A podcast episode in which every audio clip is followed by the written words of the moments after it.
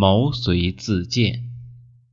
公元前二五八年，赵国国都邯郸被秦军所包围，赵孝成王命平原君赵胜前往楚国执行合纵的盟约，推举楚王为诸侯盟主，然后请求楚王下令，命过国出兵救援赵国。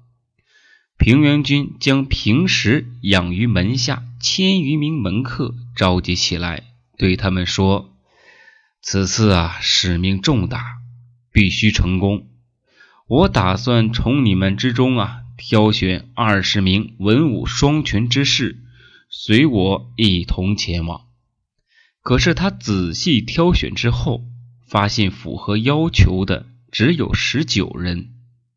就在此时，有个叫毛遂的门客站了出来，对平原君说：“既然还差一人，就算我一个如何？”平原君问他在自己门下多久了，毛遂回答说：“三年了。”平原君听了后笑了笑说：“真正有才能的人，不管到哪里呀，都如同布袋里中放的锥子。”锋芒啊，很快就会露出来的。你在我处已经待了三年之久，却没人提起过你。由此可见啊，你并没有什么突出的本事，所以啊，你还是不符合要求了。毛遂解释说：“那今日就请我当做锥子放入布袋里吧。我若是早就在布袋之中，一定啊会露出锋芒的。”平原君听后，就让他呀加入了进来，然后他们便动身前往楚国。毛遂自荐的典故就这样流传了下来。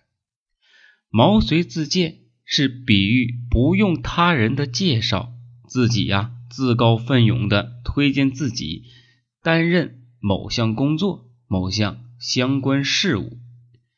然后我们经常啊。将自己去办一件事，或者是啊，去向领导请求，我应该去担任、担当某种责任和工作的时候，常用于啊“毛遂自荐”来形容。